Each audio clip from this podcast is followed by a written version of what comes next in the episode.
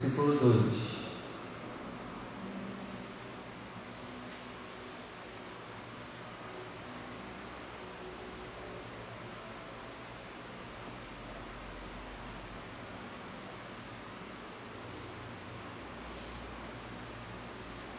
Todos acharam? Amém. Diz assim, ó.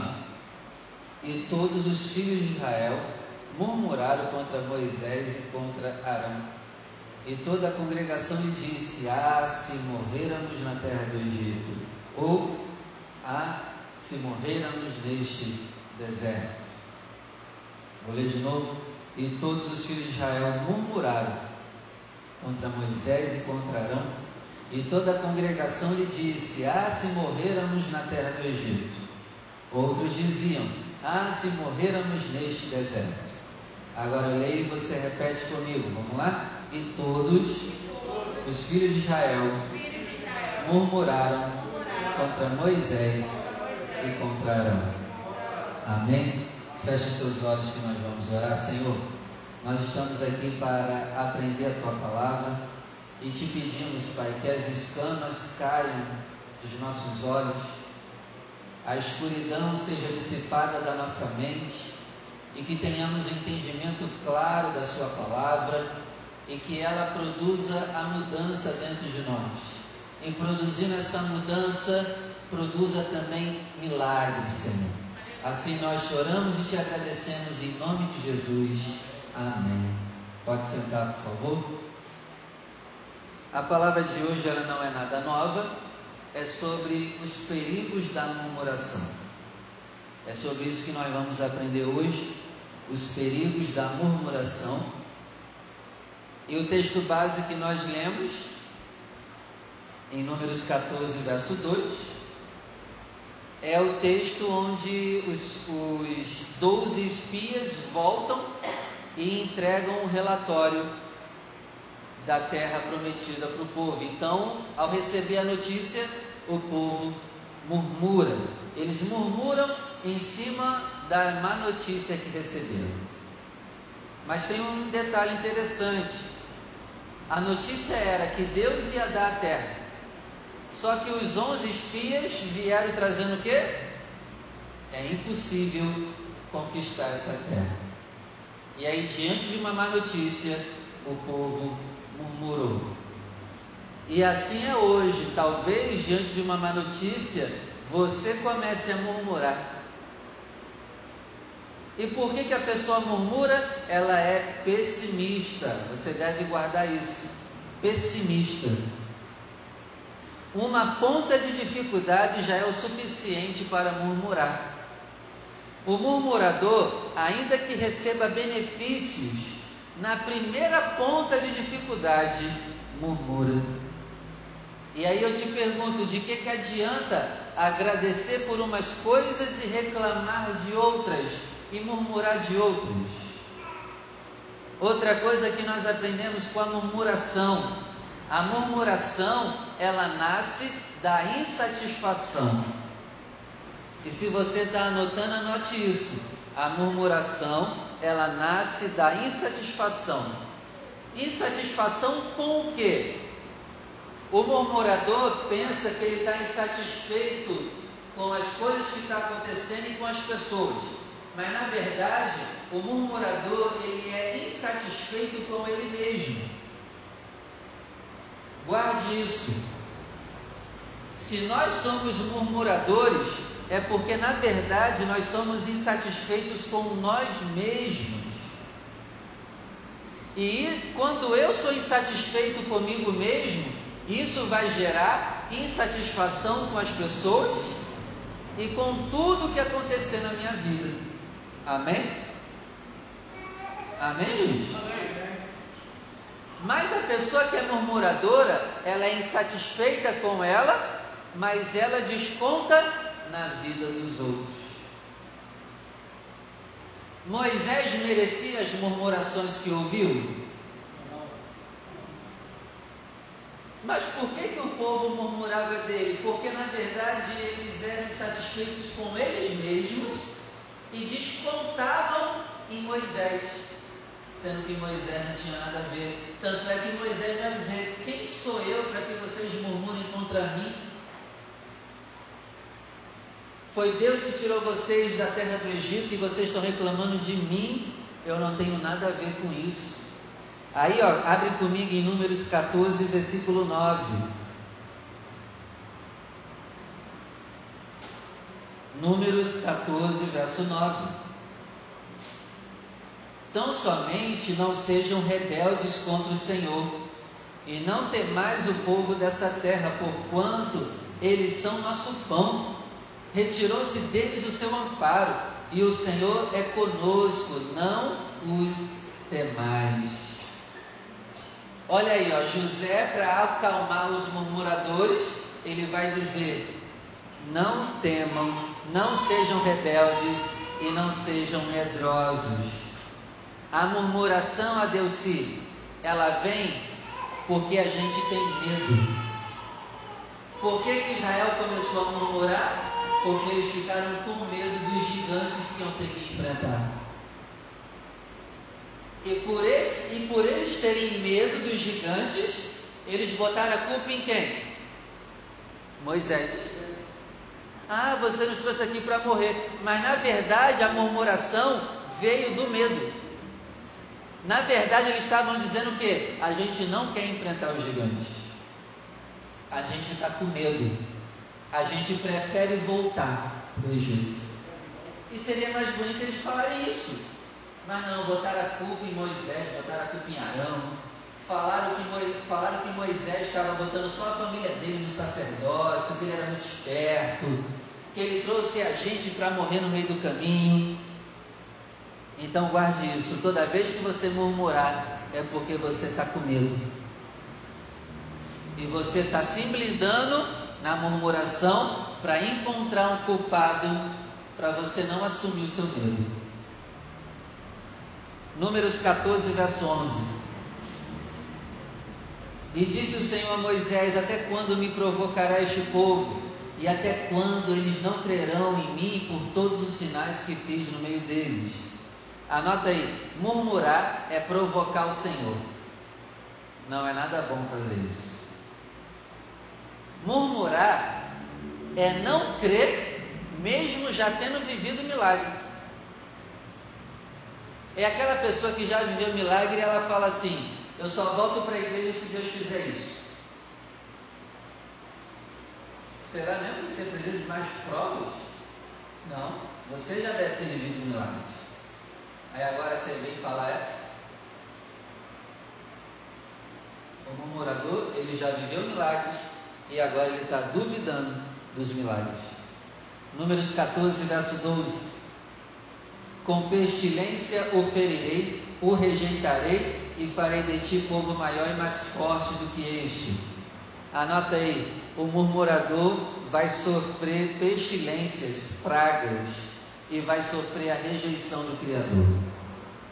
O murmurador está atraindo doenças para si próprio. Números 14, verso 20.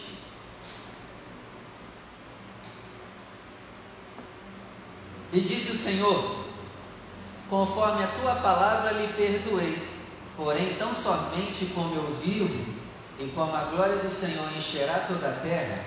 22 todos os homens que viram a minha glória, os meus sinais que fiz no Egito e no deserto, e me tentaram estas dez vezes e não obedeceram a minha voz, não verão a terra de que a seus pais jureis, e até nenhum daqueles que me provocaram haverá.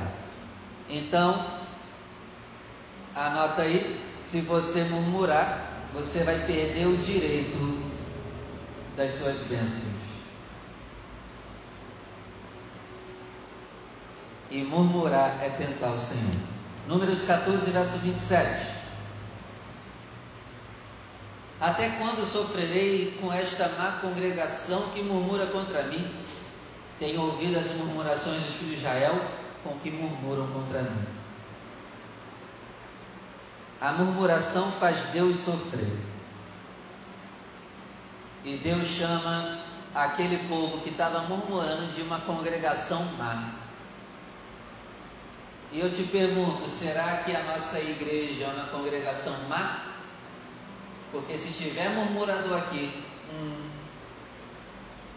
deu ruim. Pare de murmurar. Em nome de Jesus. A nossa congregação não pode ser ruim aos olhos do Senhor. Números 14, verso 29. Nesse deserto cairá o vosso cadáver, como também todos os que de vós foram contados, segundo toda a vossa conta, de vinte anos para cima, os que dentre vós contra mim murmuraste. Então Deus falou assim: ó, de 20 anos para cima, todo mundo que murmurou vai morrer. Todo mundo aqui já tem mais de 20?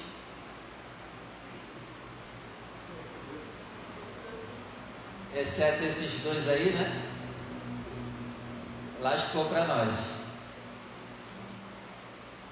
Mais de 20 e viver murmurando e não se arrepender, vai sofrer. Versículo 30. Não entrarão na terra pela qual levantei minha mão, que vos faria habitar nela, a não ser Caleb e Josué. Outra coisa, se eu murmurar, eu não vou entrar em Canaã. Eu não vou entrar no reino dos céus. Versículo 34 segundo o número dos dias em que vocês espiaram essa terra, 40 dias, cada dia representando um ano. Levarei sobre vós as vossas iniquidades, 40 anos, e conhecereis o meu afastamento. Então o murmurador ele vai receber o afastamento de Deus, e a cada dia de murmuração, ele vai sofrer um ano. Para cada dia de murmuração, é um ano de sofrimento. Foi por isso que Israel ficou 40 anos, representando os 40 dias que os 12 espias foram espiar a terra. E eles murmuraram, então Deus fez eles darem voltas 40 anos. Olha que maravilha. Se você murmurou no ano passado, esse ano, é deu ruim. Não murmure, isso é muito sério. Amém? Ó, versículo 35. Números 14, verso 35. Eu, o Senhor, falei, e assim farei a toda esta má congregação que se levantou contra mim neste deserto, se consumirão e ali falecerão. Então aqui eu aprendo outra coisa: quando você murmura, você está se destruindo e você vai morrer no meio do caminho. Não vale a pena murmurar. Números 14, verso 36. E os homens que Moisés mandara espiar a terra, que voltando fizeram murmurar toda a congregação contra ele, falando mal da terra, aqueles mesmos homens que infamaram a terra morreram de praga perante o Senhor. Então a murmuração atrai pragas para a nossa vida. Números 17, versículo 10. Vamos lá. Números 17, versículo 10. Então o Senhor disse a Moisés: Torna a pôr a vara de Arão perante o testemunho, para que se guarde por sinal para os filhos rebeldes, para os filhos murmuradores. Assim farás acabar as murmurações contra mim, e não morrerão. Então, a vara de Arão que floresceu foi um testemunho para os murmuradores. Então o que, que nós aprendemos aqui? Quem murmura não floresce. Então, pelo amor de Deus, segura a tua língua. Porque quando eu murmuro, eu estou dizendo para Deus assim: Deus, tu não sabe administrar minha vida. Então o Senhor está fazendo tudo errado. O Senhor não sabe cuidar da minha vida. É o que a gente está dizendo quando a gente murmura. O Senhor não sabe cuidar da minha vida. Está dando tudo errado. Eu deixei nas tuas mãos a minha vida e está dando tudo errado.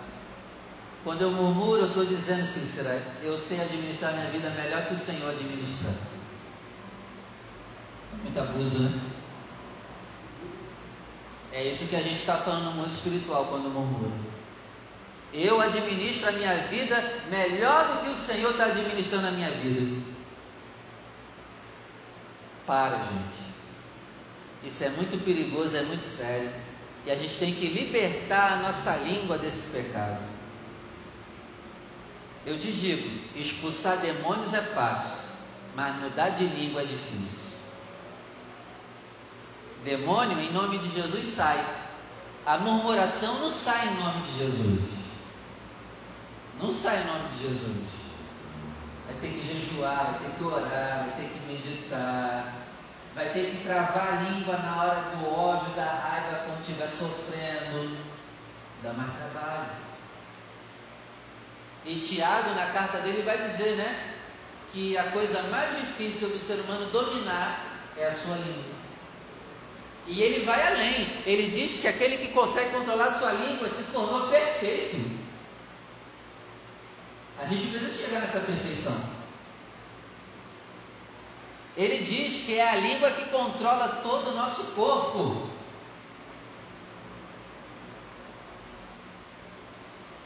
O que, que controla o ônibus? O volante.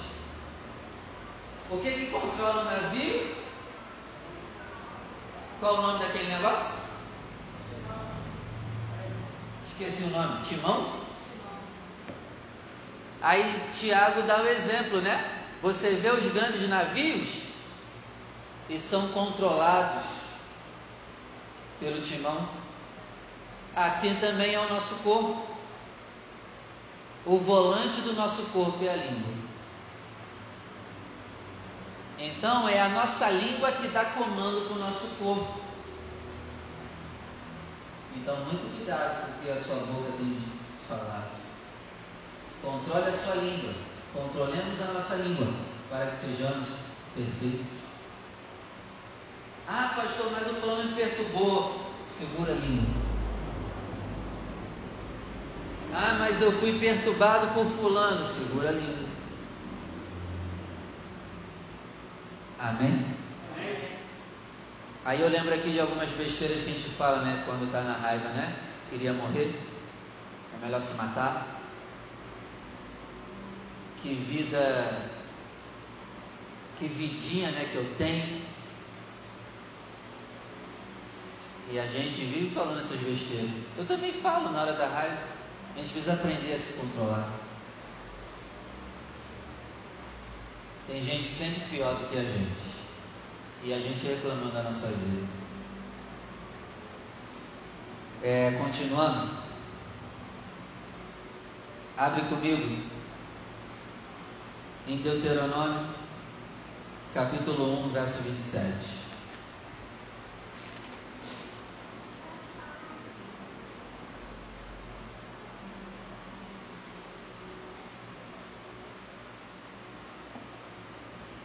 Deuteronômio 1, verso 27,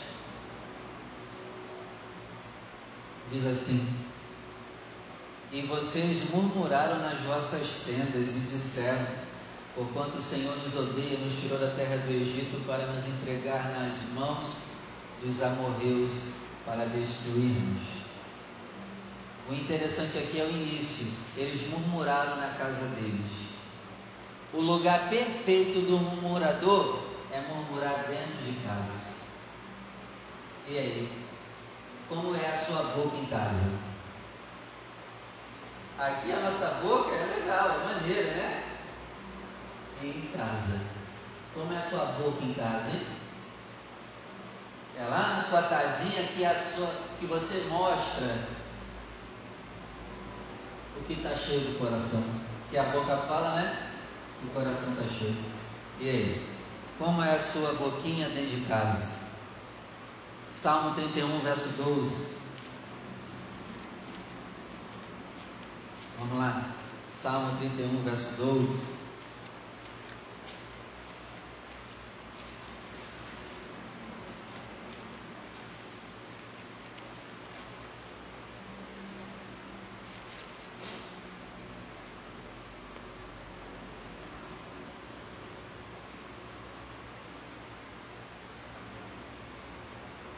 Salmo 31, verso 12: Estou esquecido no coração deles como morto, sou como um vaso quebrado. 13: Pois ouvi a murmuração de muitos, temor havia ao redor, porquanto todos se juntavam contra mim e intentam tirar a minha vida. Uma lição que eu tiro disso aqui do versículo 13 é que a murmuração, segundo o salmista, traz um peso terrível para o ambiente. E aí eu te pergunto, como é o ambiente da sua casa?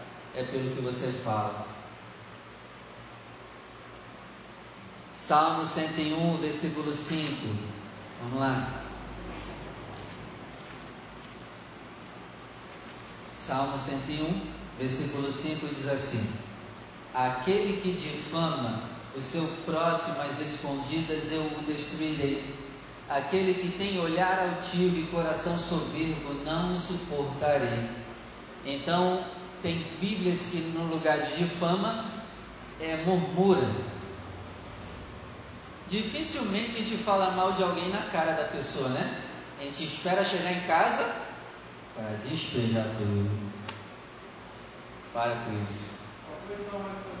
Salmo 101, versículo 5.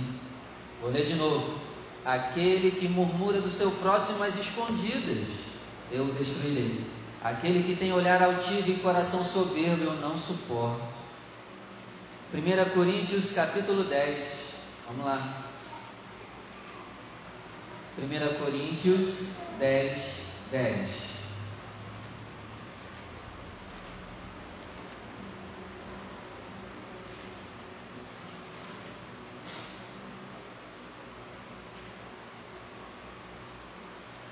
1 Coríntios 10, 10. Não murmure, como também alguns deles murmuraram e pereceram pelo destruidor. Quem é esse destruidor? É um anjo de Deus que Deus manda e o nome dele já diz tudo que ele faz. E esse anjo ele atua principalmente na vida de quem não controla ninguém.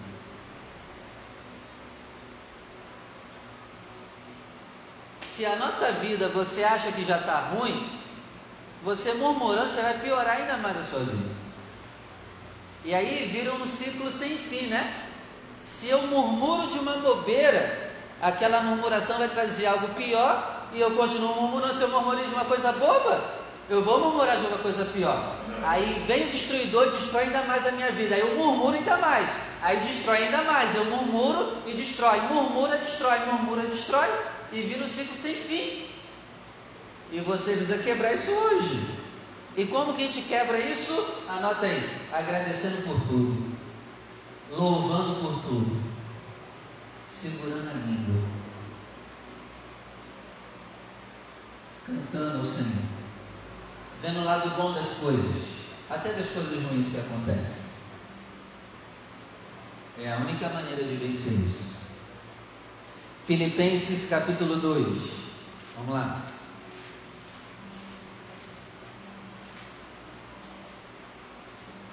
Filipenses capítulo 2, verso 14.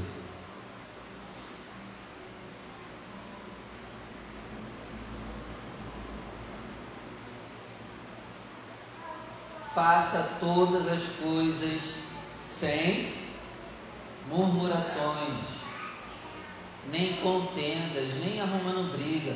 Não faça nada murmurando para arrumar briga, para que você seja irrepreensível, para que ninguém tenha motivo para falar de você, para que você seja sincero, filho de Deus inculpável, no meio de uma geração corrompida pela murmuração, perversa pela murmuração, entre a qual devemos resplandecer como astros nesse mundo. Agora, para terminar, carta de Judas. Aqui eu termino. Carta de Judas. É antes de Apocalipse.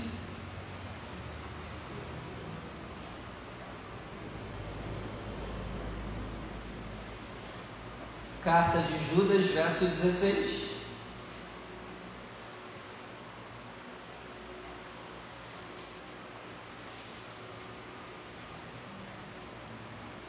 Diz assim, ó. Eles são murmuradores. E eu espero que esse eles não esteja incluído em você. Queixosos da sua sorte. Deixa eu te perguntar, servos de Deus têm sorte? Mas o murmurador acredita na sorte.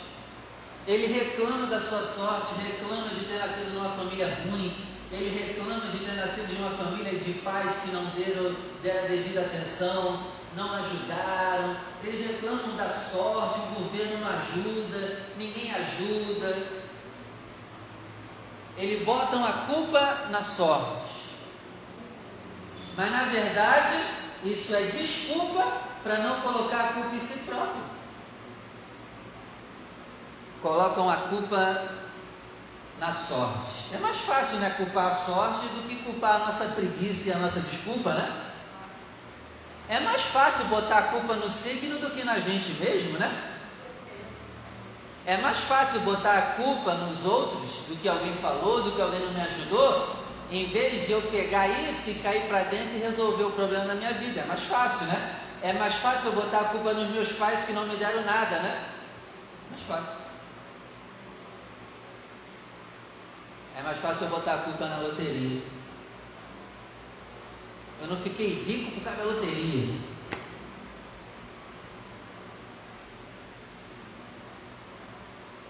Eles reclamam da sorte.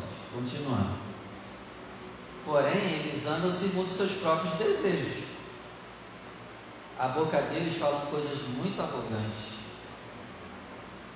E admiram as pessoas por causa do interesse.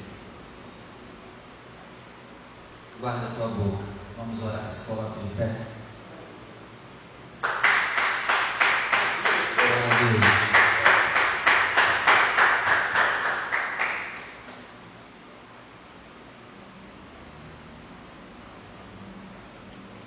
Até o ano passado eu era assim, eu reclamava da sorte. Eu botava culpa nos meus pais, mas não vai adiantar nada. Ah, meu pai e minha mãe não me deram nada. Ajudaram em nada. Você não tem nada a ver. Quando eu entendi que a culpa era minha, poxa, eu já dei uma melhorada boa.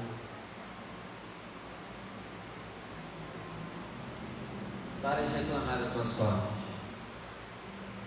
Vamos fazer a nossa sorte. sorte não cai do céu, não, é você que faz. Com muito trabalho, colocando a culpa em si próprio, resolvendo seus problemas. Faz você a tua sorte. E sorte é feito com trabalho. Não é esperando cair do céu. E foi doloroso aprender isso, né? Mas ainda dá tempo de aprender. Vamos aproveitar a vida que Deus está nos dando. Nunca é tarde para aprender. Para de botar a culpa na sorte. Para de botar a culpa no governo. Para de botar a culpa nas pessoas. Ninguém é culpado de nada do que a gente vive. Ainda que tenham, tenhamos sido feridos por alguém, a culpa não, não é ainda da pessoa, porque foi eu que escolhi ser ferido pela pessoa.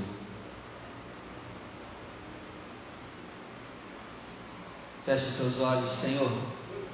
Eu quero agradecer por essa palavra, palavra, palavra que não é nada nova, mas é uma palavra muito séria, palavra de murmuração. E eu quero agradecer por nos lembrar que devemos continuar segurando nossa língua.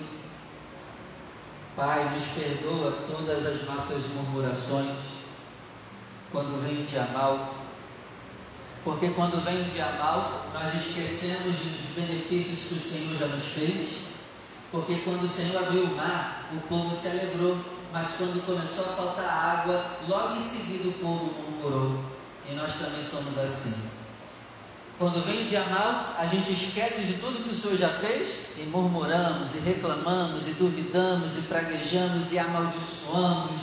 Falamos um monte de horroridades, barbaridades e besteiras e eu te peço, Pai, perdoa a nossa boca suja, porque na verdade é o nosso coração que está sujo, porque a boca fala do que o coração está cheio. Por isso, meu Pai, eu te peço que o Senhor limpe o nosso coração aqui hoje. Em nome de Jesus, que tenhamos um coração limpo, um coração agradecido, um coração que consegue ver o lado bom de tudo de ruim que está acontecendo. Um coração que consegue agradecer quando não tem motivos para agradecer. Que tenhamos esse coração, em nome do Senhor Jesus. e que toda murmuração, reclamação saia do nosso coração e não volte nunca mais. E Pai, faça uma operação na nossa língua e no nosso coração. Que aprendamos a controlar nossa língua, Senhor. Assim eu te oro, eu te peço, eu te agradeço, no nome de Jesus. Amém. Vamos aplaudir o nome do Senhor. Amém. Pode sentar, por favor. Abre comigo em Êxodo 35.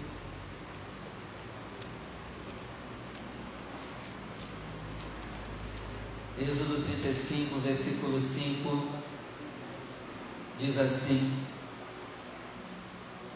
Tomai do que você tem uma oferta para o Senhor, cada um cujo coração é voluntariamente disposto trará por oferta alçada ao Senhor. Ouro, prata, cobre, pano azul, pano de púrpura, carmesim, linho fino, pelos de cabra, pelos de carneiro, tinta vermelha, pele de texugo, madeira, azeite, pedras preciosas. Qual é a lição aqui? Primeiro, além do seu santo dízimo, traga a sua oferta alçada. A oferta alçada é daqueles coração, daqueles cujo coração se move voluntariamente. Eu, de tudo que eu ganho, eu tiro 20% para a obra de Deus. Jesus disse que o servo que só faz o que é mandado, ele é o que mesmo? Inútil. Se você obedecer tudo, você e eu somos inúteis. Olha que maravilha. Imagina quem não obedece. Obedecendo tudo já, é inútil. Imagina quem não obedece. O que, que deve ser? Então nós temos que chegar no nível de inútil. Pelo menos. Então eu, particularmente, eu tiro 10% de dízimo, mais 10% de oferta alçada. Eu dou para a obra de Deus, devolvo para a obra de Deus 20%. Por quê? Porque eu tenho um coração voluntário para ajudar. E aqui você viu a lista, né? Prata, ouro, bronze, pele, tinta. Faça a sua oferta alçada de acordo com o que você ganha. Amém? Separe a sua oferta aí. Levanta uma oferta para a obra de Deus aí hoje.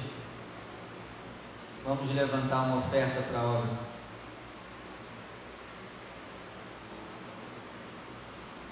Você que pode, vem aqui na frente.